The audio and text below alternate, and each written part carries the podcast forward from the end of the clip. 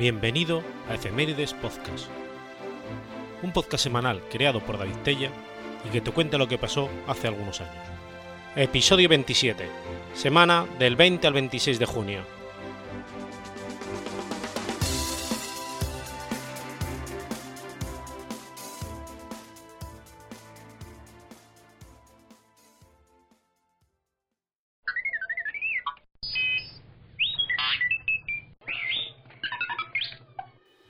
Jueves 20 de junio de 1782.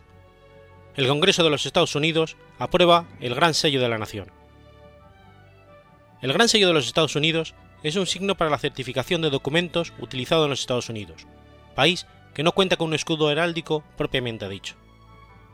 En la composición figura el lema E pluribus unum. El Congreso de los Estados Unidos aprobó el 20 de junio de 1782 el modelo actual y único vigente hasta el momento que fue presentado por una comisión designada para su creación presidida por Benjamin Franklin y sus elementos fueron ideados por Charles Thomson. El diseño en el anverso o frente del sello es el escudo de armas de los Estados Unidos. El escudo, aunque a veces se dibuja incorrectamente, tiene dos diferencias principales en la bandera americana. En primer lugar, no tiene estrellas en el jefe de azul. En segundo lugar, a diferencia de la bandera estadounidense, las rayas exteriores son del color blanco, no rojo, a fin de no violar la regla heráldica de pintura. El defensor del escudo es un águila calva con las alas abiertas. Desde la perspectiva del águila, que sostiene un grupo de 13 flechas en su garra izquierda, en referencia a los 13 estados originales, y una rama de olivo en su garra derecha, simbolizando que los Estados Unidos tienen un fuerte deseo por la paz, pero siempre estarán listos para la guerra.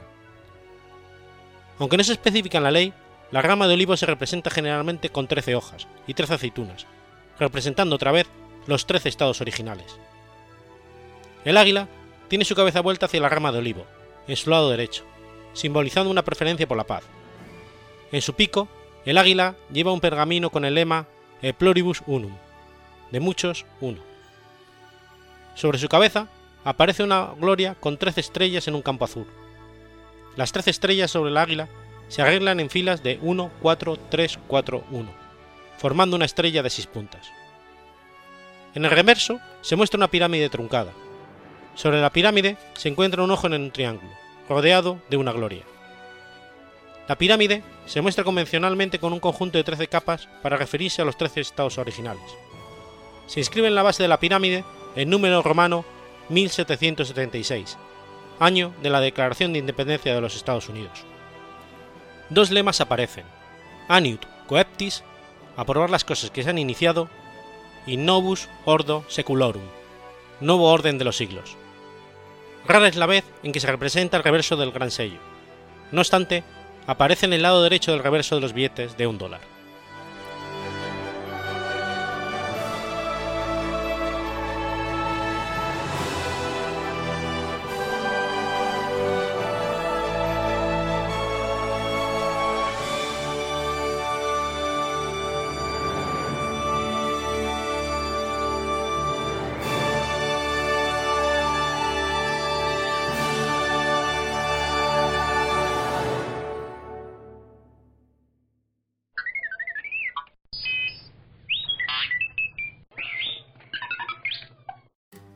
Madrid, sábado 21 de junio de 1958.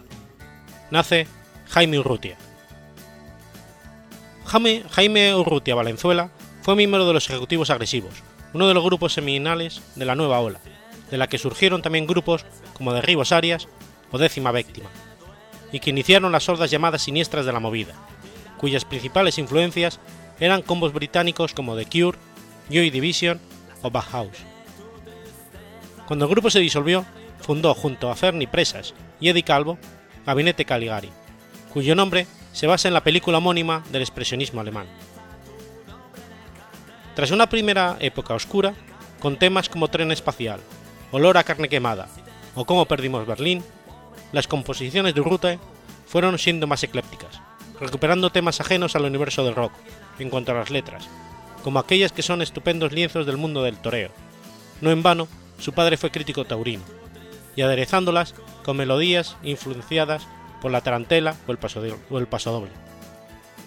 Tras Gabinete Caligari, su primer disco en solitario fue Patente de Corso, del que se extranjeron temas como Qué barbaridad o Castillos en el aire, y que lo devolvió a la actualidad musical, hecho al que contribuyeron las colaboraciones con artistas como Loquillo, Enrique Bumburi o Andrés Calamaro. Jaime contrató para la grabación de su primer disco y los posteriores conciertos precisamente los músicos de Calamaro, Niño Bruno, Julián Kanevsky, Germán Vilella, Candy Carmelo y Guille Martín. El disco incluía incursiones en la bossa nova y los ritmos latinos, y supuso ampliar la paleta musical de Jaime como compositor respecto a los estilos desarrollados en Gabinete Caligari. En 2005 editó El Muchacho Eléctrico, de éxito y difusión más moderados. No obstante, Jaime Urrutia mantiene el pulso compositivo, creando letras muy cercanas a la época de Gabinete Caligari, pero muy alejanas de lo que es el patrón compositivo de los cantautores españoles. En 2006 colaboró con la Vargas Blues Band, del guitarrista y líder del grupo Javier Vargas, con el tema de Celos. A pesar de que Gabinete Caligari era un grupo solvente en vivo, jamás se editó ningún concierto grabado, por la reticencia de sus miembros hacia los discos en directo. Únicamente se registraron varios temas sueltos en algunas reediciones posteriores de sus discos de estudio. Sin embargo, el 20 de febrero de 2007, Jaime Urrutia grabó Enjoy, su primer disco en directo de la sala Joy Slava, junto a músicos de su generación como Ariel Roth y Loquillo, y otros de la actualidad como Eva Amaral de Amaral, Dani Martín del Canto del Loco y el dúo Pereza, entre otros. Jaime tocó con un grupo muy poco conocido llamado Obstil para el aniversario de la cadena Ser en Játiva. El disco fue editado unos meses más tarde, junto con el DVD del concierto.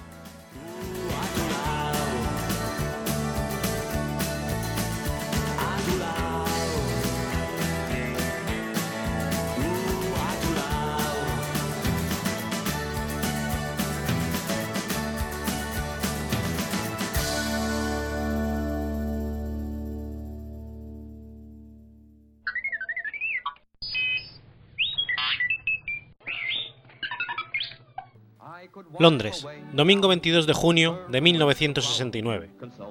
Muere Judy Garland. Frances Settle Gum nació en Grand Rapids, Minnesota, el 10 de junio de 1922. Más conocida como Judy Garland, fue una actriz y cantante estadounidense. Creció en una familia relacionada con el espectáculo, ya que sus padres, Frank Gum y Ethel Mann, y sus hermanas se dedicaban al teatro musical. Hizo su debut teatral a los 30 meses de edad, en el teatro de su padre, formando con sus hermanas, Mary Jane y Dorothy Virginia, un grupo de vodevil llamado Las Hermanas Gum. En esta ocasión, cantó a coro con ellas el tema Jingle Bells, en un número navideño. En junio de 1926, después de que Fran fuera acusado de abuso sexual, la familia se trasladó a Lancaster, California. En 1928, las hermanas Gum se matricularon en una escuela de baile, propiedad de la compañía Merlin Kindis, donde realizaron una actuación especial en la celebración navideña de ese año. Esto ayudó al trío a aparecer en un cortometraje titulado The Big Review en 1929. Después participaron en otros cortos, como A Holiday in Storyland, The Wedding of Jack and Jill y Bubbles. La última aparición del grupo se produjo en la fiesta de Santa Bárbara, cortometraje estrenado en 1935. En 1934, las hermanas visitaron algunas de las ciudades más importantes de los Estados Unidos, con su espectáculo de vodevil. El actor y productor George Jessel, con quien ellas habían actuado en una ocasión en la ciudad de Chicago, le sugirió que cambiaran el nombre del trío por el de las hermanas Garland. Fue en esa etapa cuando la pequeña Friends cambió su nombre artístico por el de Judy Garland. En 1935, Garland firmó un contrato con la Metro Goldwyn Mayer, supuestamente sin tener que realizar ningún tipo de casting. En principio, el estudio no estaba muy seguro de qué hacer con la joven artista, que en aquel entonces tenía 13 años, ya que la creían demasiado pequeña para encarnar roles adultos y demasiado grande para papeles infantiles. La apariencia física de Garland no encajaba en los patrones de belleza de las estrellas de la época, y en muchas ocasiones se sentía un poco atractiva al lado de sus compañeras, y esto le causaba gran ansiedad. Durante los primeros años en el estudio, en las fotografías que le tomaban, aparecía siempre con vestidos sencillos. Su primera película en la Metro Goldwyn Mayer fue el musical Every Sunday, junto a otra joven artista como Dana Darwin. Su film sirvió para que ambas actrices llamaran la atención al jefe del estudio, Louis B. Mayer. Finalmente, Garland permaneció en la Metro Goldwyn Mayer, pero Durbin prefirió firmar un contrato por Universal Studios. La Metro Goldwyn Mayer decidió unir a Garland junto al también actor infantil Mickey Rooney, y así nació una de las parejas cinematográficas más exitosas. Aparecieron por primera vez juntos en las películas de clase B Throwaways Don't Cry y Love Fine Andy Hardy. Estas serían las dos primeras de las nueve películas que, que coprotagonizarían la pareja en los siguientes años. Para poder llevar a cabo el duro ritmo de trabajo al que eran sometidos, Garland, Rooney y otros jóvenes actores se habituaron a consumir una importante cantidad de anfetaminas y barbitúricos. Para Garland, esta constante dosis de fármacos que tenía que consumir para aguantar el implacable ritmo de trabajo la llevaría a profundizar sus trastornos mentales, acabando por padecer de anorexia, alcoholismo, drogadicción y una lucha continua por superar su carácter inseguro. Después de varios papeles secundarios, a los 16 años consiguió el papel protagonista de Dorothy en la película El Mago de Oz, en la que interpretó la canción Over the Rainbow, aclamada como la mejor canción de la historia del cine por la American Film Institute. El Mago de Oz tuvo un gran éxito de crítica. Sin embargo, los costos de filmación sumados a la gira promocional superaron los 4 millones de dólares, pero no pudieron ser recuperados en el momento de su estreno, aunque sí lo hicieron en la década de los 40, cuando el musical fue reestrenado. Esta actuación, junto a la de Babes in Arms, le valió a Judy Garland un Oscar especial a la mejor actriz juvenil. Luego de este reconocimiento, Garland se convirtió en una de las actrices más cotizadas de la Metro Golden Mayer. Durante la filmación de The Pirate, en abril de 1947, Garland sufrió una crisis nerviosa y debido a ello ingresó en un sanatorio privado. Después, regresó al set de filmación para culminar el rodaje, pero en julio de ese año realizó su primer intento de suicidio, cortándose las muñecas con un vidrio roto. Luego se hicieron muy notorios los problemas emocionales que sufría, ya que no pudo completar el rodaje de tres películas, las que fue reemplazada. Durante la filmación de The Barclays of Broadway, la actriz comenzó a consumir morfina para poder dormir. Por recomendación de su médico personal, debió reducir las horas de trabajo, lo que le ocasionó que Arthur Fred, ejecutivo de la Metro Goldwyn Mayer, la suspendiera el 18 de julio de 1948. En noviembre del 59, a la actriz se le diagnosticó hepatitis aguda y fue hospitalizada. En enero del 60 fue dada de alta, pero los médicos le anunciaron que solo tenía 5 años de vida y quizás no podría volver a cantar. A pesar de su enfermedad, se encontró nuevamente con el éxito. En agosto de ese año, cuando realizó una serie de conciertos en el Teatro Palladium. Después, recibió una gran acogida por parte del público londinense cuando anunció su intención de mudarse a Inglaterra. A partir del 69, su salud se fue deteriorando de manera más notoria. El 17 de marzo del 69 contrajo matrimonio con el empresario Michael Deans en la ciudad de Londres, y su divorcio de Mark Herro se produjo el 11 de febrero de ese mismo año. Deans fue quien la encontró muerta el 22 de junio de ese año, en el baño, debido a una sobredosis de píldoras que tomaba para dormir, los barbitúricos. La versión oficial señaló que la cantante falleció a causa de un paro cardíaco accidental. A su funeral asistieron más de 20.000 personas, quienes permanecieron durante horas para poder despedir los restos embalsamados de Judy. Su cuerpo descansa en el cementerio Faircliff, situado en Harrisdale, Nueva York.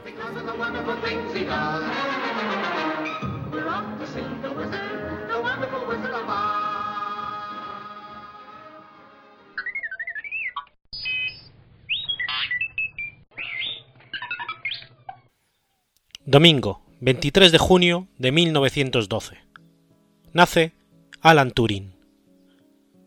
Alan Mattison Turing fue engendrado en Chatrapur, India británica. Su padre, Julius Mattison Turing, era miembro del cuerpo de funcionarios británicos en la India. Julius y su esposa Ethel querían que su hijo Adam naciera en el Reino Unido y regresaron a Paddington, donde finalmente nació.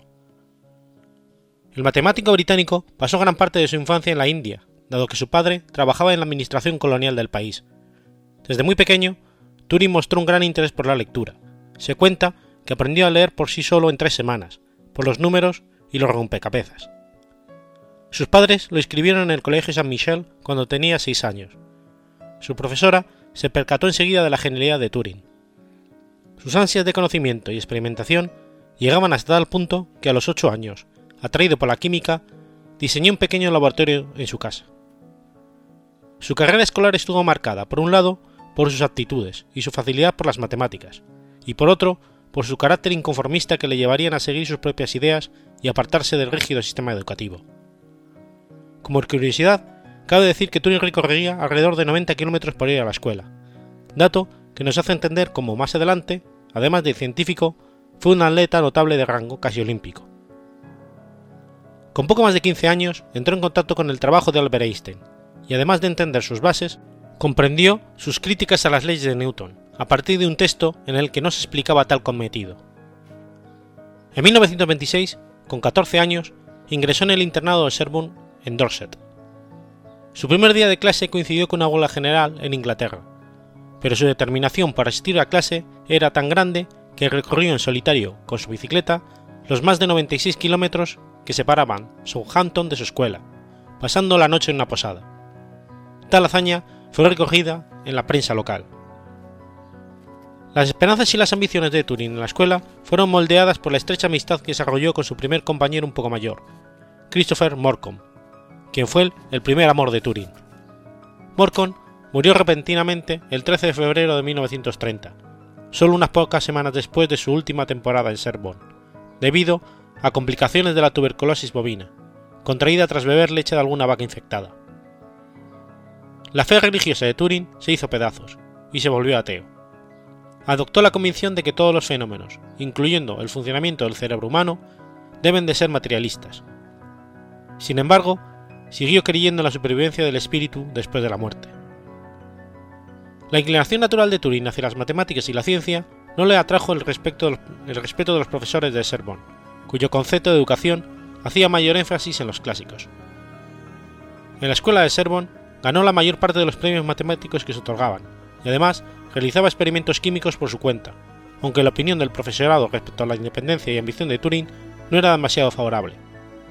A pesar de ello, Turing continuó mostrando una singularidad habitual para los estudios que realmente le gustaban, y llegó a resolver problemas muy avanzados para su edad, sin ni siquiera haber estudiado cálculo elemental. Debido a su falta de voluntad por esforzarse con la misma intensidad en el estudio de los clásicos que en el de la ciencia y la matemática, Turing suspendió sus exámenes finales varias veces y tuvo que ingresar en la escuela universitaria que eligió en segundo lugar, King's College, Universidad de Cambridge, en vez del Trinity College, que era su primera elección. Tras su graduación, se trasladó a la Universidad estadounidense de Princeton, donde trabajó con el lógico A. Shark. Recibió las enseñanzas de Geoffrey Harold Hardy, un respetado matemático que ocupó la cátedra St. Leiran en Cambridge, y posteriormente fue responsable de un centro de estudios e investigaciones matemáticas entre el 31 y el 34. En 1935, Turing fue nombrado profesor del King's College. El problema de decisión fue un reto en lógica simbólica para encontrar un algoritmo general que decidiera si una fórmula de cálculo de primer orden es un teorema. En 1936, de manera independiente, Alonso Church y Alan Turing demostraron ambos que es imposible escribir tal algoritmo. Como consecuencia, es también imposible decidir con un algoritmo general si ciertas frases concretas de la aritmética son ciertas o falsas. La tesis de Church-Turing formula hipotéticamente la equivalencia entre los conceptos de función computable y máquina de Turing, que expresado en lenguaje corriente vendría a ser todo algoritmo es equivalente a una máquina de Turing. No es en sí un teorema matemático, es una afirmación formalmente indemostrable, una, hipótesis que, no obstante, tiene una aceptación prácticamente universal. La tesis Church-Turing postula que cualquier modelo computacional existente entre las mismas capacidades algorítmicas o un subconjunto de las que tiene una máquina de Turing. En su memorable estudio Los números computables, con una aplicación al, teorema, al problema de decisión, Turing reformuló los resultados obtenidos por Kurt Gödel en 1931 sobre los límites de la demostrabilidad y la computación, sustituyendo el lenguaje formal universal descrito por Gödel por lo que hoy se conoce como máquina de Turing, unos dispositivos formales y simples. Turing demostró que dicha máquina era capaz de resolver cualquier problema matemático que pudiera representarse mediante un algoritmo. Las máquinas de Turing siguen siendo el objeto central de estudio de la teoría de la computación. Llegó a probar que no había ninguna solución para el problema de decisión, demostrando primero que el problema de la parada para las máquinas de Turing era irresoluble. No es posible decidir algorítmicamente si una máquina de Turing dada llegara a pararse o no. Aunque su demostración se hizo público después de la demostración equivalente de Alan Church respecto a su cálculo lambda, el estudio de Turing es mucho más accesible e intuitivo. También fue pionero con su concepto de máquina universal, con la tesis de que dicha máquina podría realizar las mismas tareas que cualquier otro tipo de máquina. Su estudio también introduce el concepto de números definibles. En 1938 obtuvo el doctorado de Princeton. En su discurso introdujo el concepto de hipercomputación, en el que ampliaba las máquinas de Turing con las llamadas máquinas Oracle, las cuales permitían el estudio de los problemas para los que no existe una solución algorítmica. Durante la Segunda Guerra Mundial fue uno de los principales artífices de los trabajos del Bletchley Park para descifrar los códigos secretos nazis. La Segunda Guerra Mundial ofreció un insospechado marco de aplicación práctica de sus teorías, al surgir la necesidad de descifrar los mensajes codificados que la Marina alemana empleaba para enviar instrucciones a los submarinos que hostigaban los convoys de ayuda de material enviados desde Estados Unidos. Turing, al mando de una división de la inteligencia británica, diseñó tanto los procesos como las máquinas que, capaces de efectuar cálculos combinatorios mucho más rápido que cualquier ser humano, fueron decisivos en la ruptura final del código. Sus perspicaces observaciones matemáticas contribuyeron a romper los códigos de la máquina Enigma y de los codificadores de teletipos FISH.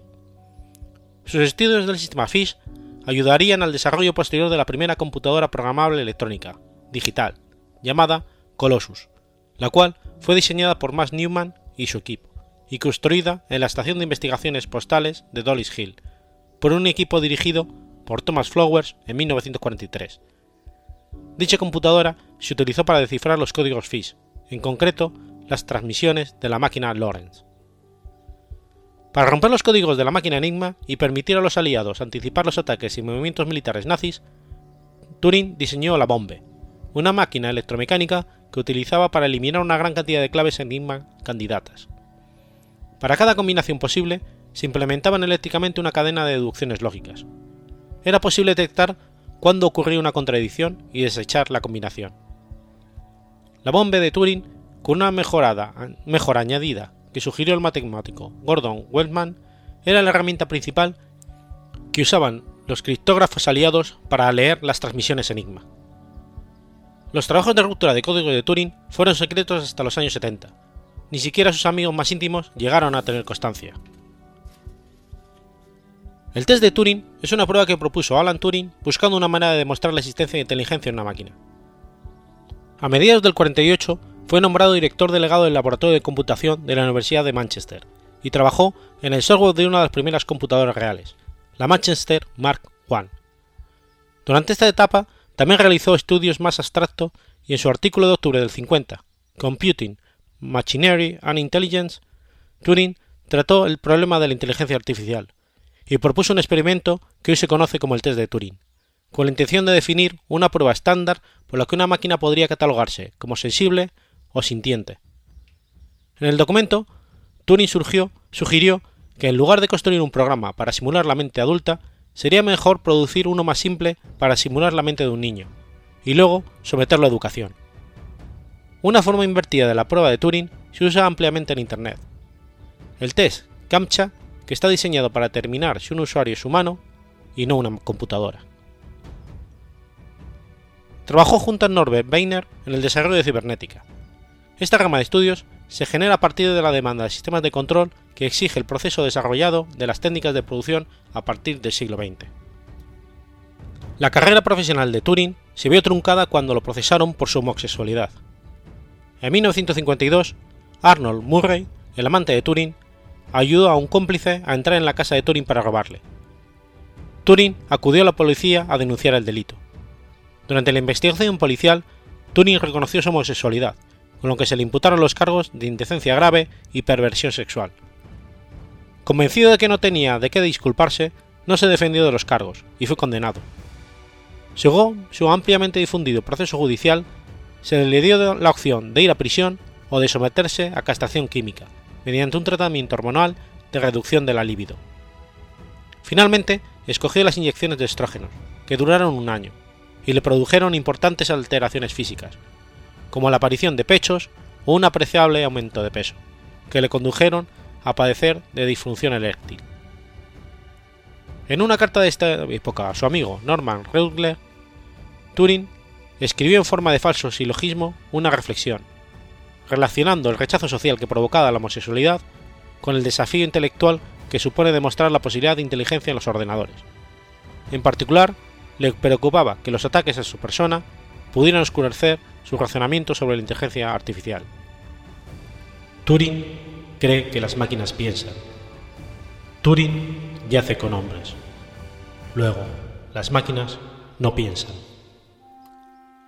Dos años después del juicio, en 1954, falleció por envenenamiento con cianuro, aparentemente tras comerse una manzana envenenada que no llegó a ingerir completamente, en un contexto que se estimó oficialmente como un suicidio. Varias personas pensaron que su muerte fue intencionada, aunque su madre intentó negar la causa de su muerte, atribuyéndola a una ingestión accidental provocada por la falta de precauciones de Turing durante el almacenamiento de sustancias químicas en el laboratorio. Los últimos años de su vida fueron amargos y reservados. Esta muerte no esclarecida ha dado lugar a diversas hipótesis, incluida la del asesinato.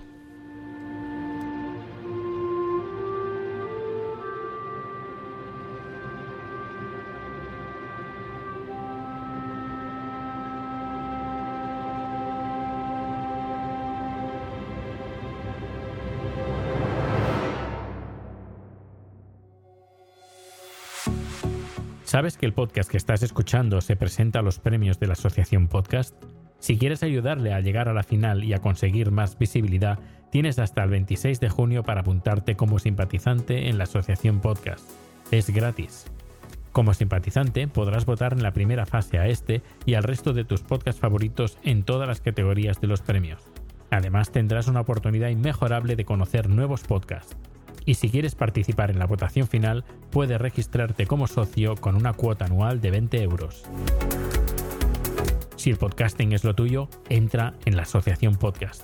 Más información en premios.asociacionpodcast.es y en asociacionpodcast.es.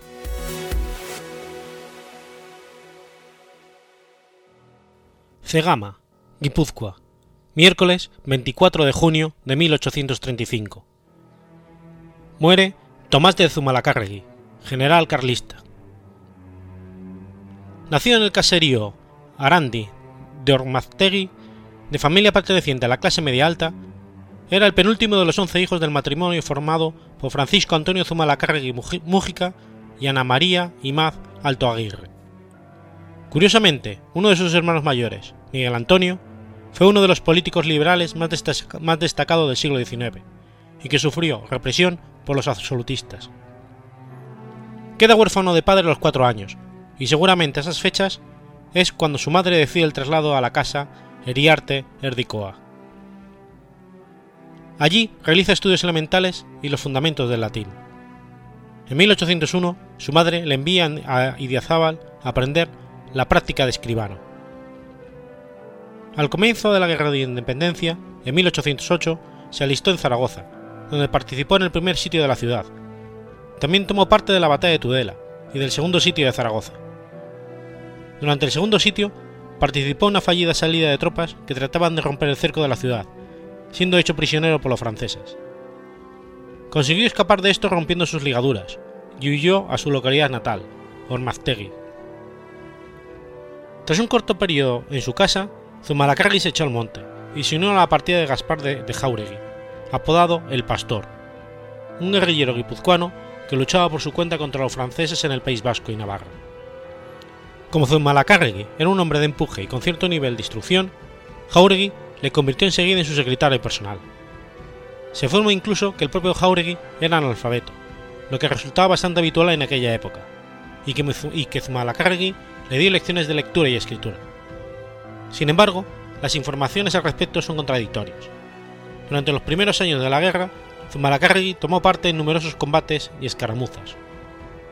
En Azpiroz, Oyarzun, Santa Cruz de Campezo o el Carrascal, que le valieron el grado de subteniente dentro de la guerrilla. En 1811, las guerrillas vascas, navarras y las de otras regiones cercanas fueron asimiladas como puertos regulares en el séptimo ejército español, bajo el mando del general Gabriel de Mendizábal. Jauregui, nombrado coronel, había agrupado bajo su mando a todas las guerrillas guipuzcoanas, que en el nuevo esquema organizativo se convirtieron sobre el papel en el primer batallón de Guipúzcoa. Tomás, con el grado de teniente, pasó a ser oficial del ejército. Con el paso del tiempo, se añadirían un segundo y un tercer batallones al ejército de Guipúzcoa, a medida que crecía el número de guerrillas. Durante los años que estuvo a las órdenes de Jauregui, Zumalacárregui se convirtió en un experto de la guerra de guerrillas, tanto en el plano táctico como en el logístico, organizativo o de inteligencia. Zumalacárregui se familiarizó a sí mismo en la vida en la montaña y con la agreste geografía vasco-navarra. Terminada la guerra, Zumalacárregui se quedó en el ejército, siendo nombrado capitán archivero. No simpatizaba con los principios liberales que en aquella época se extendían por España, comenzando a significarse como monárquico absolutista. Cuando en 1820 se repuso la constitución del 12, aún era capitán. Fue denunciado al nuevo gobierno por oficiales liberales, que solicitaron su expulsión del ejército. Aunque la denuncia no prosperó, fue apartado del servicio activo. Después se puso a las órdenes de Quesada, ascendiendo a teniente coronel en 1822.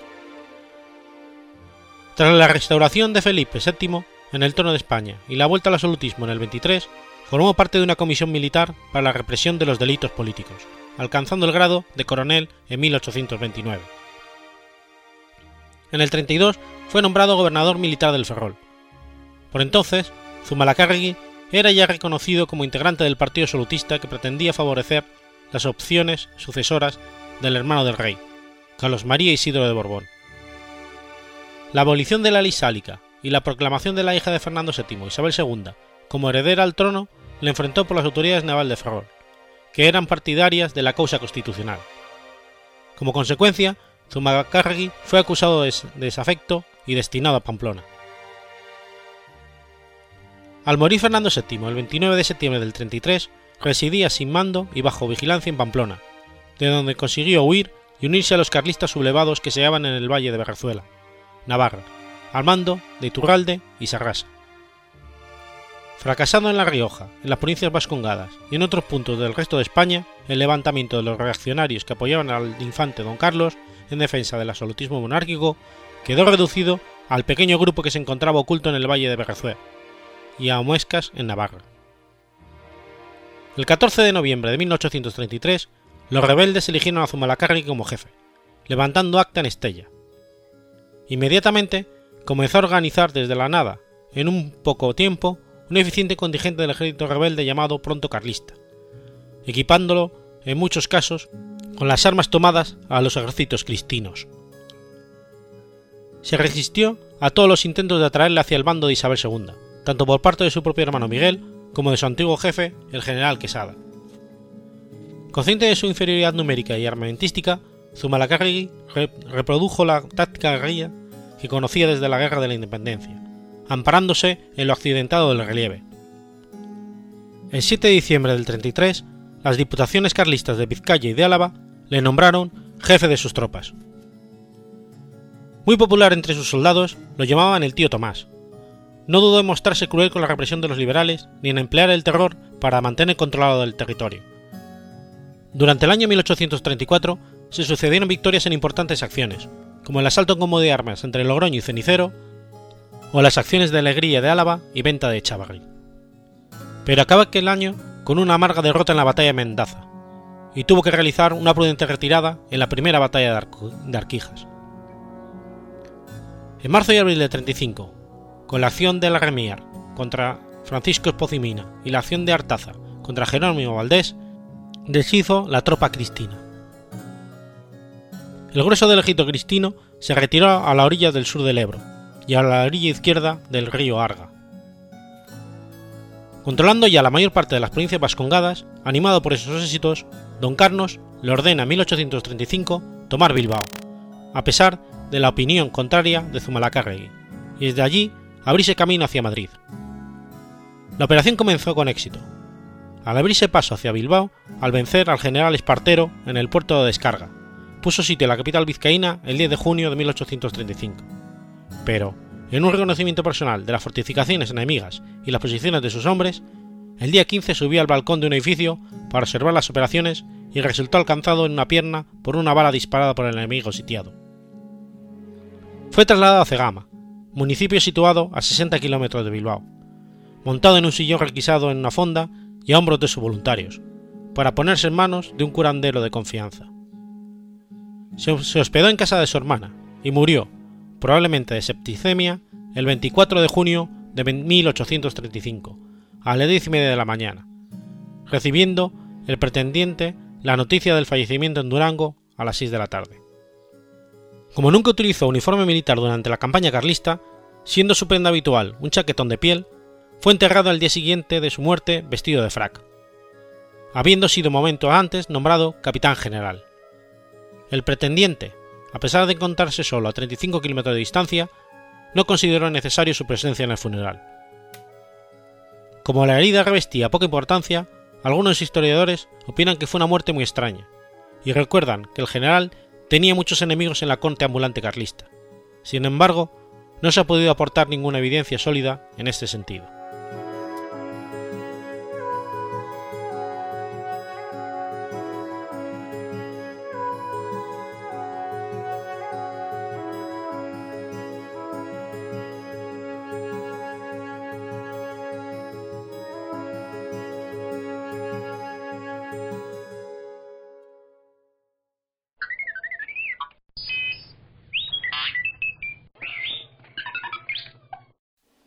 Domingo, 25 de junio de 1967.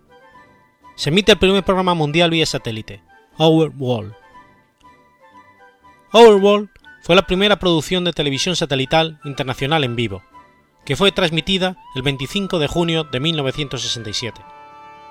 Fueron invitados artistas de 14 países, entre los que estuvieron los Beatles, la cantante de ópera María Callas y el pintor Pablo Picasso quienes fueron invitados a realizar o aparecer en segmentos separados para mostrar a sus respectivas naciones. El evento de dos horas y media de duración tuvo la mayor audiencia de la televisión jamás hecha hasta la fecha. Un estimado de 400 millones de personas en todo el mundo vieron la misión. El segmento más famoso fue el del Reino Unido, protagonizada por los Beatles, donde interpretaron en vivo All You Need Is Love, por primera vez para cerrar la misión. El proyecto fue concebido por el productor de la BBC, Aubrey Singer. Aunque el proyecto fue transferido a la Unión Europea de Radiodifusión, el cuarto maestro de control estaba en los estudios de la BBC de Londres. Para la transmisión se usaron los satélites Intelsat 1, Intelsat 2, Intelsat 2.2, Intelsat 2.3 y el satélite de la NASA ATS-1. Tomó casi 10 meses para preparar el especial, los preparativos se vieron afectados días antes de la transmisión, cuando varios países de la Europa del Este abandonaron el proyecto. Aparentemente, esto se hizo en protesta contra las respuestas de las naciones occidentales ante la Guerra de los Seis Días. Entre las guerras implantadas para la transmisión estaba aquella en la que políticos y jefes de Estado no podrían participar. Además, todo tenía que ser en vivo. 10.000 técnicos, productores e intérpretes tomaron parte de esta transmisión. Cada país tendría sus propios presentadores, y los intérpretes harían traducción simultánea del diálogo original si éste no estaba en el idioma del país nativo. Al final, 14 países participaron en la transmisión, la cual fue vista en 31 países, con una teleaudiencia aproximada de entre 400 y 700 millones de televidentes. Los créditos de inicio fueron acompañados de la canción del programa, cantada por 22 idiomas por los niños cantores de Viena. La participación canadiense comenzó con una entrevista a Marshall McLuhan, desde el centro de control de un estudio de televisión en Toronto. A las 7 y 17 post-meridian, la transmisión se dirigió a Estados Unidos, con énfasis en una conferencia sobre la paz mundial celebrada en Glasgow, Nueva Jersey, entre el presidente estadounidense Lyndon Johnson y el primer ministro soviético Alexei Kishygin. Como la transmisión no admitía la presencia de políticos, solo la sede de la conferencia fue mostrada. Dick McCutcheon, de la National Education Television, terminó este segmento hablando del impacto de la, de tecnología televisiva en una escala global.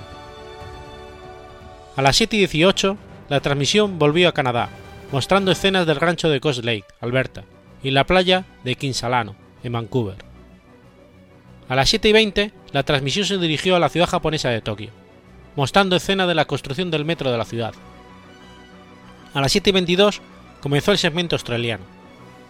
Este segmento fue el punto más complicado de toda la transmisión, ya que las estaciones terrenas en Australia y Japón tenían que hacer acciones inversas. Tokio tenía que ir al modo de transmisión al modo de recepción, mientras que Melbourne debía cambiar de recibir a transmitir. El segmento australiano mostraba los tranvías de Melbourne saliendo del depósito, mientras que Brian King, del ABC, explicaba que faltaban varias horas para el amanecer debido a que era invierno en Australia. Más tarde, un segmento científico fue incluido. En ese segmento se mostraba a científicos del observatorio Parkers rastrear un objeto lejano en el espacio. También se incluyeron en la transmisión nacimientos en Japón, México, Dinamarca y Canadá, y una escena en Italia. Siguiendo al cineasta Franco Cefirelli mientras filmaba una película.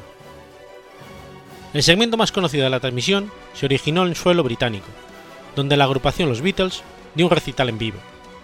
A las 9.36, la banda interpretó All You Need Is Love, una canción escrita principalmente por John Lennon, especialmente para esta ocasión.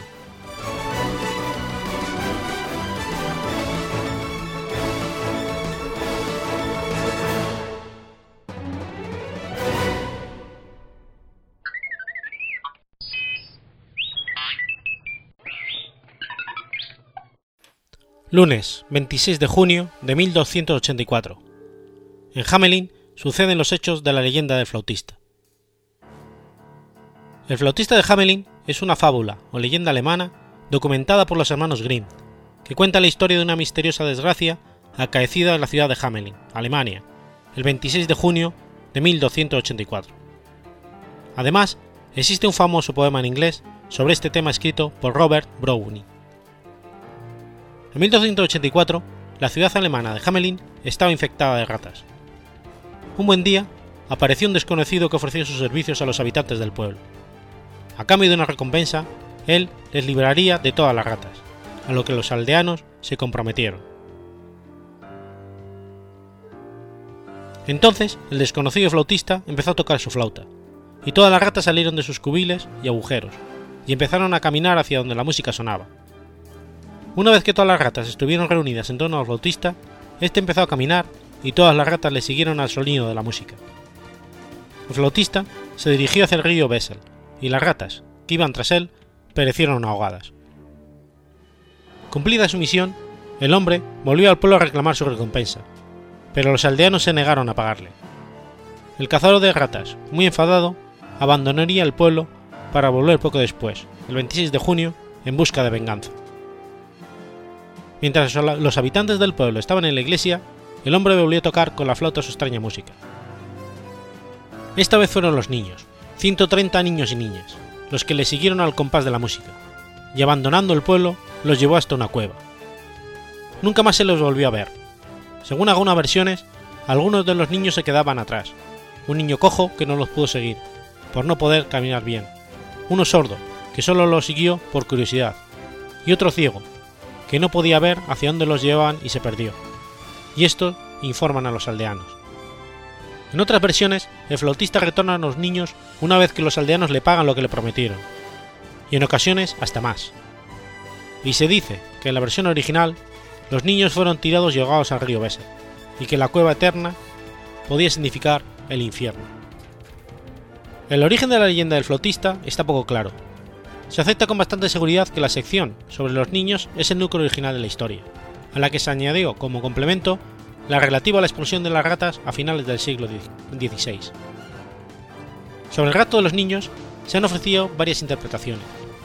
Una de las más plausibles menciona la expansión hacia el este de los habitantes de la Baja Alemania entre los siglos XII y XV.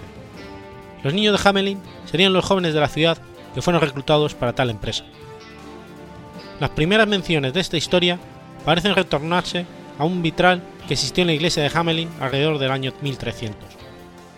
Este vitral está descrito en diferentes documentos entre los siglos XVI y XVII, y al parecer fue destruido alrededor del siglo XV. Inspirada por dichas descripciones, Hans Dobertin creó en época moderna un vitral, el mismo que hoy puede admirarse en la iglesia de Hamelin. Esta obra requiere una imagen de la leyenda en donde vemos al flautista vestido coloridamente, guiando a los niños vestidos de blanco fuera del pueblo. Se piensa que el vitral original fue hecho a la memoria de algún suceso trágico que acaeció en el pueblo.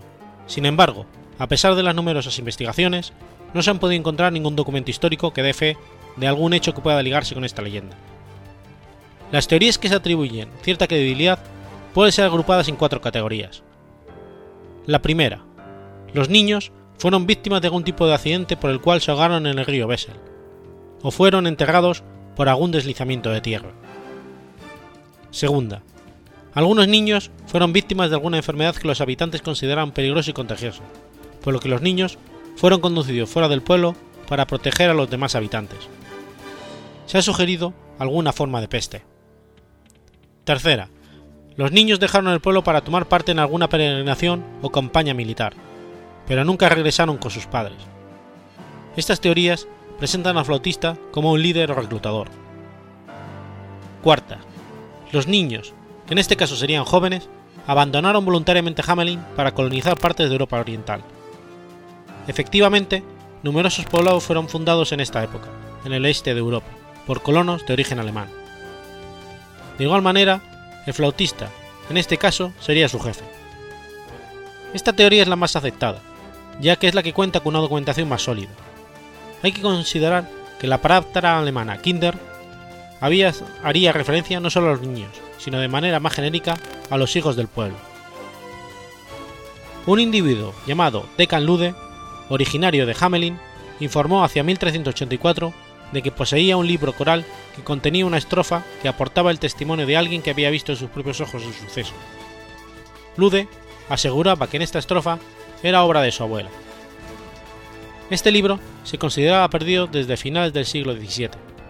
El nombre Decan Lude puede indicar una posición clerical, es decir, la del diácono y lude, una antigua forma o dialectal de Ludwig, pero esto no ha sido probado.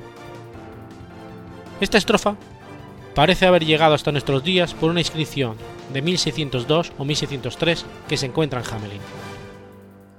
En el año 1284, en el día de Juan y Pablo, siendo el 26 de junio, por un flautista vestido con muchos colores, fueron seducidos 130 niños nacidos en Hamelin y se perdieron en el lugar del Calvario, cerca de las colinas. Esta parece ser la mansión más antigua del hecho. Koppen significa en antiguo alemán colinas y parece referirse a las estribaciones que rodean a la ciudad. Por otro lado, existe una ley costumbre largamente establecida en Hamelin, que prohíbe cantar o tocar música en una calle particular de la ciudad, por respeto a las víctimas del legendario acontecimiento, la llamada Bungelonsestrasse, adyacente a la casa del flautista. Durante desfiles públicos con música, incluidas las procesiones matrimoniales, la banda musical deja de tocar al llegar a esta calle, y continúa con la música una vez que la ha atravesado.